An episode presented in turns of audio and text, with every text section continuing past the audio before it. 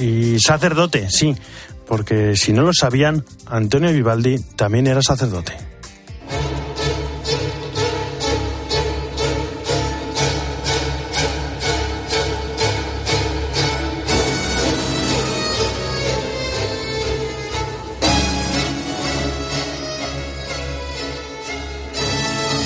Y sufrió, sufrió dentro de la iglesia, porque no supieron o no quisieron entenderle.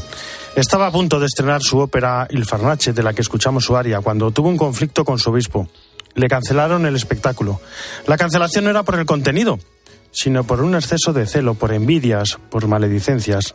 Antonio Vivaldi era un sacerdote católico y por lo tanto su comportamiento estaba sujeto a la autoridad clerical. Cuando se compuso la obra y a punto de estrenarse comenzó un rumor, el rumor de que Vivaldi había dejado de decir misa y que tenía una relación inapropiada con una de sus cantantes estrella, con Ana Giro.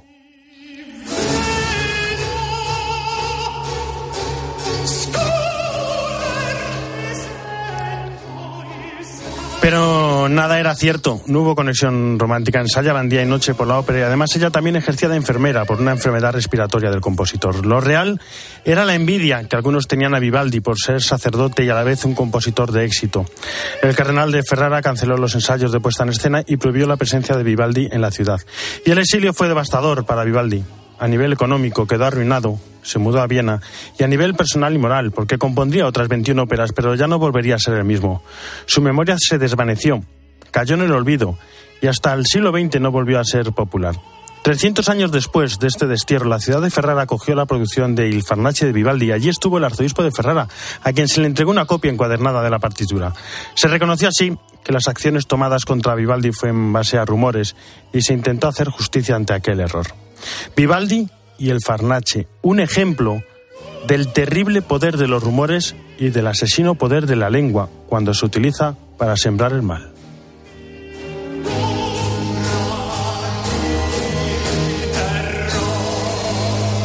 Jesús están? ¿cómo estás? Muy buenas tardes. ¿Qué tal, Álvaro? Buenas tardes. Utilicemos la palabra para sembrar el bien, Evangelio de mañana. Pues la palabra para sembrar el bien, justamente mañana el Señor había querido sembrar el bien entre sus discípulos, diciéndoles cuál era el camino que le esperaba y ante el escándalo de ellos y Pedro sobre todo que le dice esto no puede pasar y entonces cuando él a Pedro le reprende y le llama Satanás porque tú no tienes los deseos de Dios sino los de los hombres, él ve que los discípulos se vienen abajo y entonces él, como es la luz, tiene que devolverles esa esperanza perdida y por eso se lleva a los más íntimos al tabor para manifestarse.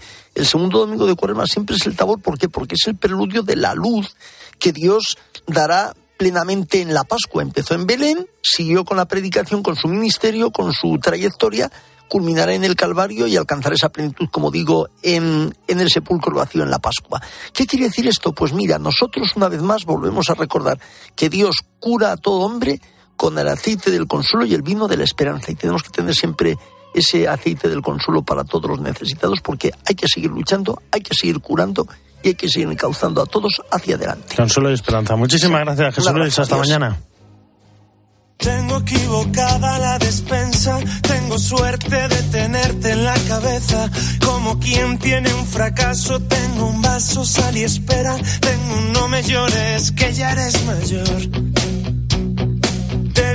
de inspecciones técnicas sobre el abrazo. Y cambiamos ahora radicalmente de tema porque vamos a hablar de la eutanasia en Canadá. ¿Por qué? Cristina Sánchez, ¿cómo estás? Muy buenas tardes. ¿Qué tal Álvaro? ¿Cómo estás? Pues mira, dice el refrán popular que cuando veas las barbas de tu vecino afeitar, pongas las tuyas a remojar. Pues ante la que se nos viene con la eutanasia, vamos a ver como en un espejo lo que está sucediendo en países como Canadá, donde asociaciones de discapacidad están denunciando el goteo constante de personas que piden morir por falta de ayudas y el goteo de ofertas que se les hacen para ayudarlos a morir en lugar de ofrecerles dicha ayuda. Mientras esto pasa, el Gobierno se ha visto obligado a retrasar un año la entrada en vigor de la eutanasia por enfermedad mental aunque hay otros casos sobre la mesa como permitirla para menores maduros, dicen, cuya muerte sea razonablemente predecible y en casos de solicitud anticipada. Madre mía, qué duro, pero ¿por qué no se buscan otras soluciones? ¿Por qué no se lucha por la vida?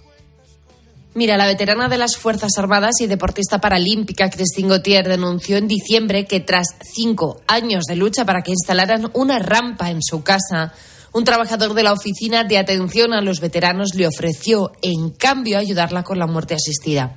Otro trabajador ofreció lo mismo a cuatro veteranos con estrés postraumático. Randy sufre, sufre, varios problemas médicos, le cuesta valerse por sí mismo y cuando un vecino pidió ayuda a los sanitarios este verano sí le enviaron, pero también le preguntaron si consideraría la eutanasia. Otras personas recurren a la eutanasia por pobreza porque, como decíamos, el coste de vivir con discapacidad es más alto de lo que se pueden permitir. En Canadá, dos millones de adultos en esta situación carecen de medios, los ingresos, la vivienda adaptada, equipamiento, los servicios que se necesitan. Vamos a escuchar a Roger.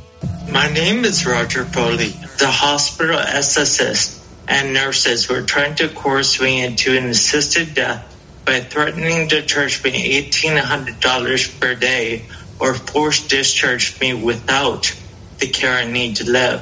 I felt pressured by these staff raising assisted dying rather than relieving my suffering with dignified and compassionate care. Bueno, Roger cuenta a la BBC que estando en el hospital, que además le costaba muchísimo dinero cada día, las enfermeras le presionaban para facilitarle la muerte asistida. Otro ejemplo es el de Mary, que la pidió precisamente por no poder pagar los suplementos, los medicamentos que aliviarían su fibromialgia. La misma dolencia que sufre Jackie, que está esperando ya que la autoricen a morir porque después de pagar el alquiler solo le quedan 55 euros de pensión a la semana y no tiene dinero para aliviar el dolor. Satya, de 44 años, pidió la eutanasia por su ELA, pero dijo escrito a sus allegados que podría haber tenido más tiempo de vida con más ayuda. Este es el panorama que se plantea en Canadá. Álvaro, veremos qué ocurre en nuestro país. Nos escuchamos la semana que viene. Muchísimas gracias, Cristina. Hasta la semana que viene, las 2 y 12. Una hora menos en Canarias, nos vamos a Roma. Eva Fernández, ¿cómo estás? Buenas tardes. Muy buenas tardes, Álvaro. Bueno, es sábado, es día de audiencias y la pregunta de hoy. ¿Han invitado al Papa Francisco a que venga a Caravaca de la Cruz o a Cartagena o a Murcia? Bueno, pues eh, la respuesta es que no le han invitado, ¿no? Pero ¿por qué? Pues eh, nos lo ha dicho el mismo obispo de la diócesis de Cartagena, José Manuel Lorca, eh, que han estado, ha estado hoy con, con, el Papa Francisco para presentarle junto al presidente de la región de Murcia, Fernando López Miras, el, año jubilar de Caravaca de la Cruz, ¿no? no, se lo han, no se lo han preguntado, pues porque han decidido respetar la, al Papa las decisiones del pontífice, sabiendo que son muchas las peticiones y que y que tiene muchas prioridades para las visitas, en esta ocasión les ha costado, ¿eh? porque seguro que les ha costado no invitarlo, pero han decidido, eh, han decidido no hacerlo explícitamente, aunque por supuesto estarían deseando. Ha sido una, una audiencia preciosa. No podían, o sea, todos los que han estado con el Papa Francisco además le han encontrado muy descansado. No olvidemos que ayer concluyó los ejercicios espirituales, por lo tanto ha sido la primera eh, mañana de audiencias después de un parón para rezar. Y, y nos ha contado el, el, el obispo de Cartagena cuál ha sido la petición que le ha hecho el Papa.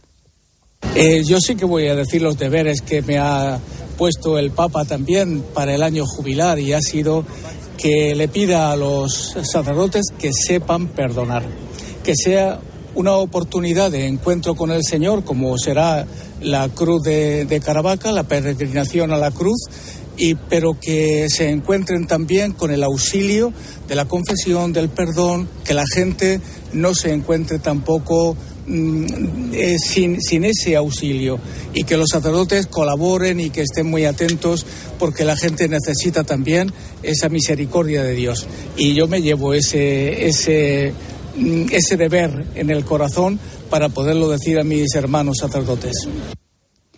No nos olvidemos, Álvaro, que eh, Caravaca posee el privilegio del año jubilar perpetuo eh, concedido por la propia Santa Sede y que le permite organizar este mm, año jubilar cada siete años. El último fue en 2017. El presidente de Murcia, Fernando López Miras, eh, nos ha comentado que trasladó al Papa pues eh, su deseo de defender la vida en la región y de defender a la familia. Estaba prácticamente entusiasmado. Lo ha repetido muchísimas veces.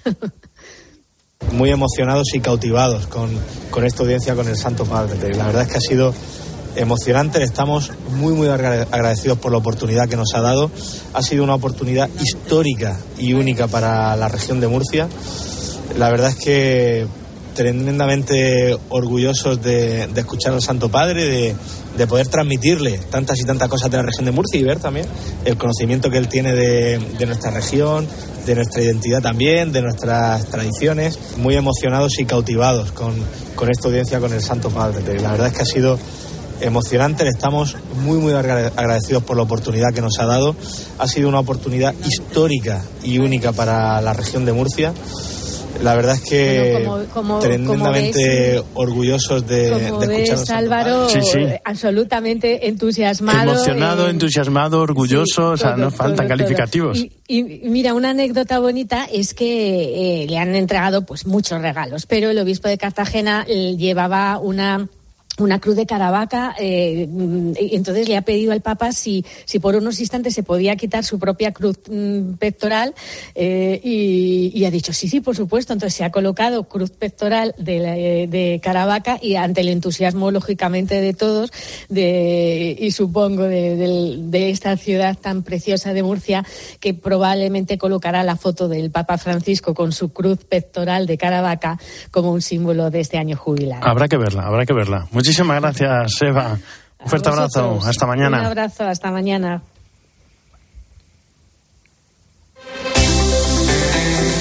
Álvaro Real. En Mediodía Cope. El espejo. Estar informado. Bueno, se está celebrando en Campo de Cristana el undécimo encuentro, creo, con el título Nuestra Pascua es Cristo. Se trata de una actividad que hacen jóvenes de la diócesis con la coordinación de la Delegación Diocesana de Pastoral de Juventud. Suelen reunir en cada edición en torno a 2.000 visitantes y no nos lo podemos perder. José Felipe Fernández, delegado de jóvenes de Ciudad Real, ¿cómo estás? Buenas tardes. Muy buenas tardes, pues aquí en plena faena en este encuentro Creo. ¿Cómo está siendo esta nueva edición de, de Creo? 2.000 jóvenes, madre mía. Pues mira, está siendo la verdad que una bendición, como siempre en las 11 ediciones que llevamos, muchísimos jóvenes preparando durante semanas las distintas partes en que se convierte eh, la exposición y también muchísimos visitantes de toda la diócesis que desde todos los puntos de la diócesis se desplazan para ver este pequeño recorrido de exposición sobre un tema de nuestra fe. Porque cómo es, cómo es la exposición, qué tenéis preparado, qué es lo que se encuentra el que hoy, el que hoy se acerca a Campo de Criptana.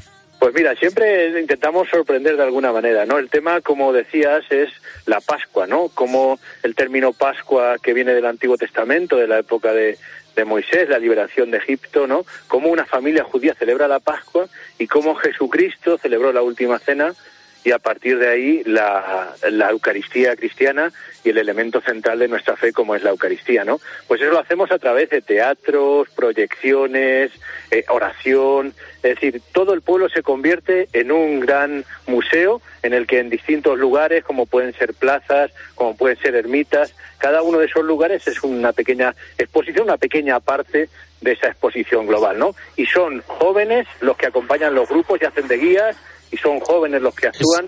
y la verdad es que es una Es una de las cosas más bonitas que me llama la atención de estos encuentros, que no es solo el encuentro en sí, sino toda la preparación, ¿no? Porque son muchos jóvenes que se vuelcan en un evento cuyo, cuyo fin es la, la adoración al Santísimo, ¿no? ¿Cómo lo viven? Y sobre todo, ¿ocurren cosas en los corazones de estos jóvenes?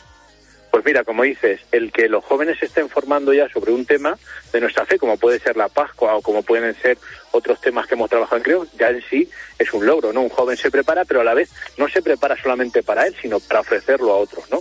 Y luego, pues muchos jóvenes que te dicen, oye, ha sido una suerte, una gracia, un regalo, el poder haber participado, el poder haber hecho esta actividad, el poder, el que otra gente te diga, oye, gracias por habernos eh, por habernos introducido en este tema, pues ya para muchos jóvenes en sí mismo es, eh, les llena el corazón y, les invita a participar en otros encuentros, creo, y a participar de su vida parroquial y acercarse a la iglesia, acercarse a la fe, y eso ya sí es un regalo, ¿no? Pues un décimo encuentro, creo, que se está celebrando en Campo de Cristana. José Felipe Fernández, delegado de Jóvenes de Ciudad Real, muchas gracias y que vaya todo muy bien en este día. E invitados a Campo de Cristana, cómo no. Un fuerte abrazo. Un fuerte abrazo. Mediodía Cope, El Espejo. Estar informado. Solo Carlos Herrera pone su mirada en aquello que tienes que conocer. En el año 2022, en España hubo un total de 15.400 inmuebles ocupados, es una media de 46 al día. Y Cataluña concentró el 43%. ¿A qué se debe eso? Pues mira, eh, la verdad que estamos viviendo una situación de indefensión total. Muchas veces venden las llaves, eh, sale uno ocupa y entra otro, porque se han vendido las llaves, como un trapicheo total. Luego también están las mafias. Para comenzar el día bien informado, despierta con Carlos Herrera. Desde las 6 de la mañana todo pasa en Herrera en Cope. En Mediodía Cope, El Espejo. Estar informado.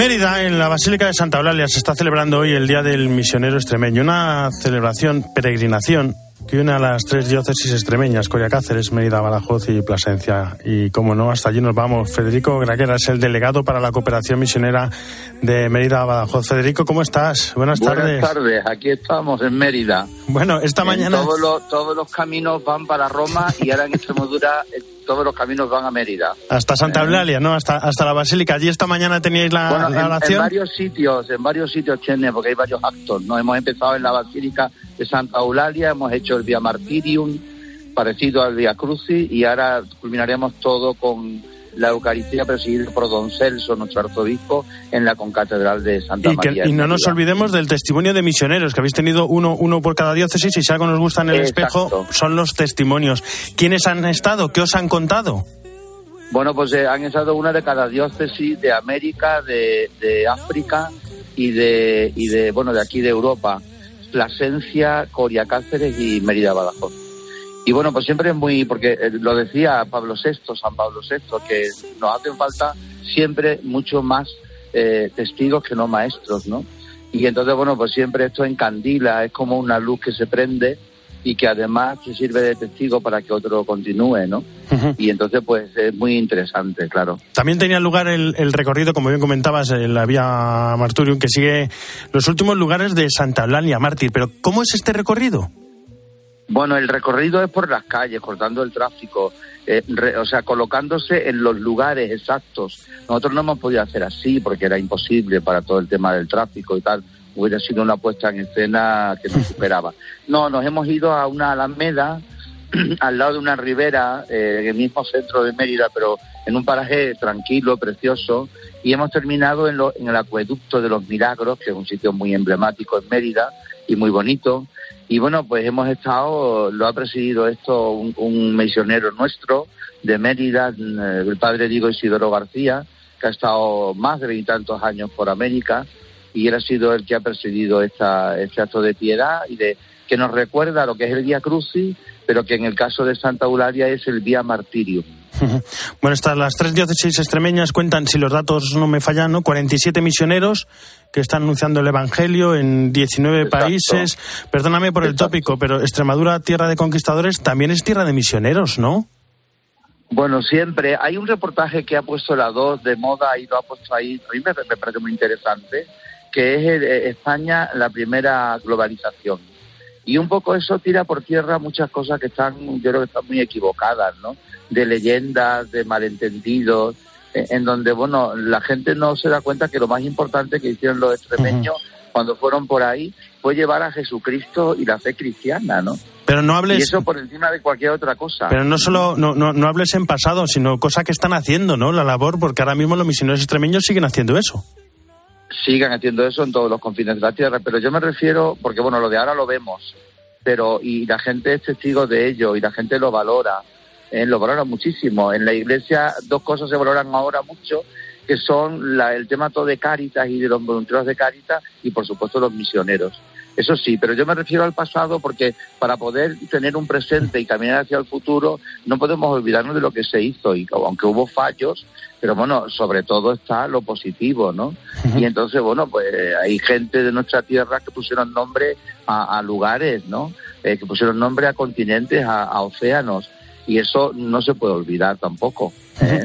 La labor misionera, como bien dices, es de lo más eh, querido, acogido, ¿no? Por, por la gente, pero también hay un trabajo silencioso que son los que se dedican aquí a toda la coordinación. Estoy hablando de las delegaciones, que también hacéis un trabajo es que sois misioneros, misioneros desde aquí, coordinando, ayudando, ofreciendo apoyo. ¿Cómo es toda esa coordinación?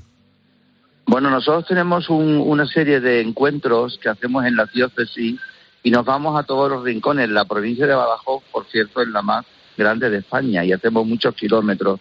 Y nos vamos a diferentes lugares, comunidades, zonas, ¿no? Y ahí estamos en, la, en las parroquias con la gente y ahí les animamos, porque nosotros animamos, somos animadores misioneros también. Claro, el problema es quién anima a los animadores. Esa es también otra cuestión, ¿no? Bueno, pues ahí estamos, ahí estamos y, por eso, bueno, vamos a los encuentros nacionales, y la gente viene y venimos todos con muchísima nueva savia y con muchísimo nuevo impulso, recargamos las pilas, ¿no? Hace poco hemos tenido un encuentro de voluntarios y de, trabajadores que se ha celebrado en, esto en Madrid y bueno, la gente ha venido con las pilas puestas, ¿no? Luego tenemos el Consejo, hemos tenido el Consejo Nacional de Misiones, ahí también hay participación de Extremadura. Y luego en, en mayo tenemos la gran asamblea de todos los delegados de toda España, ¿no? Y bueno, pues ahí tomamos, los animadores todos tomamos las filas, nos recargamos y luego, bueno, pues intentamos pues iluminar y encender a los demás. A seguir, a seguir haciendo misión. Federico Graguera, muchísimas gracias por estar con nosotros y que vaya todo muy bien en este día del misionero extremeño. Muchas gracias. Un abrazo. Vale, vale, muchas gracias. Un abrazo. Darling, I'd wait for you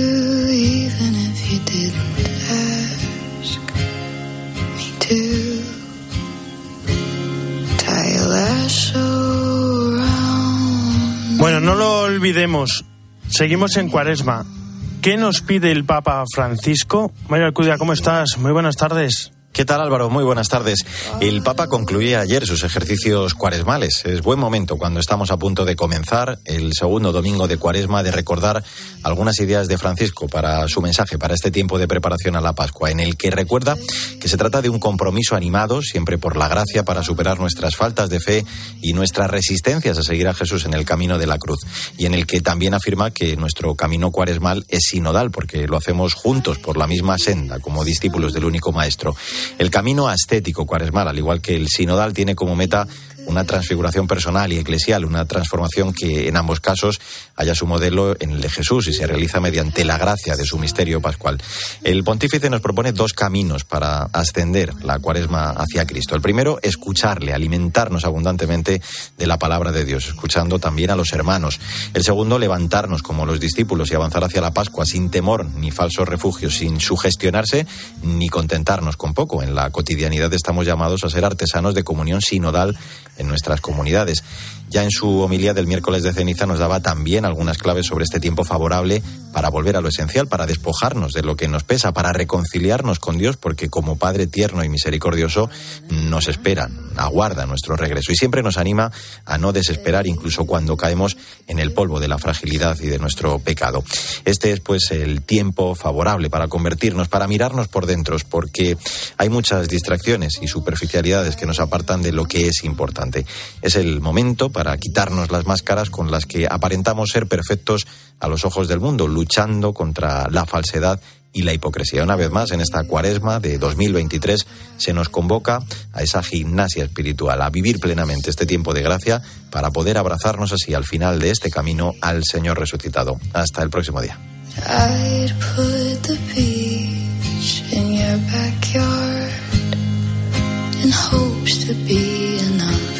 Muchísimas gracias, Mario. Hasta la semana que viene.